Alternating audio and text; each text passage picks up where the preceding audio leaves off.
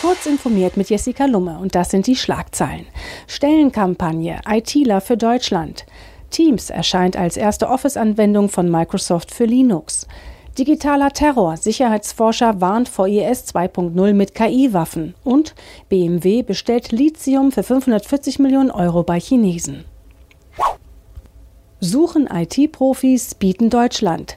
Mit Slogans wie diesem versucht das Informationstechnikzentrum Bund, kurz ITZ Bund, neuen Nachwuchs zu finden.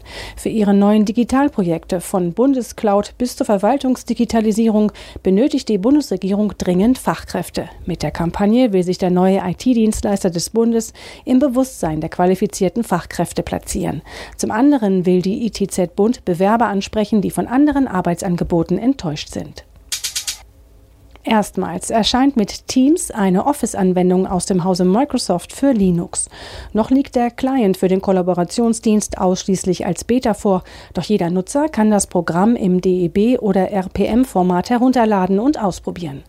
Durch den Test durch die Anwender hofft der Konzern auf viele Rückmeldungen, um die Software verbessern zu können. Der Sicherheitsexperte Jean-Marc Rigli sieht mit Sorge, dass Militärs Waffen verstärkt mit KI aufrüsten. Die Strategie, Sicherheitszäune um Raketen oder Kampfflugzeuge hochzuziehen, funktioniere bei einem Rüstungsarsenal mit KI-Komponente kaum mehr, führte Rigli auf der Digital Society Conference in Berlin aus. Eingesetzte Algorithmen seien oft öffentlich. Dazu kämen etwa immer mehr zivile Drohnen, die sich in fliegende Monster umwandeln ließen. Es wäre ein Albtraum, wenn ein sich neu formierender IS solche Fähigkeiten in die Hände bekommen könnte.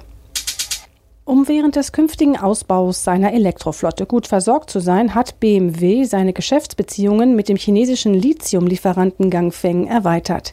Die beiden Unternehmen haben einen Liefervertrag für die Lithiumversorgung unterzeichnet. Das Vertragsvolumen beläuft sich über die Jahre 2020 bis 2024 auf 540 Millionen Euro, teilte BMW mit. Diese und weitere aktuelle Nachrichten finden Sie ausführlich auf heise.de.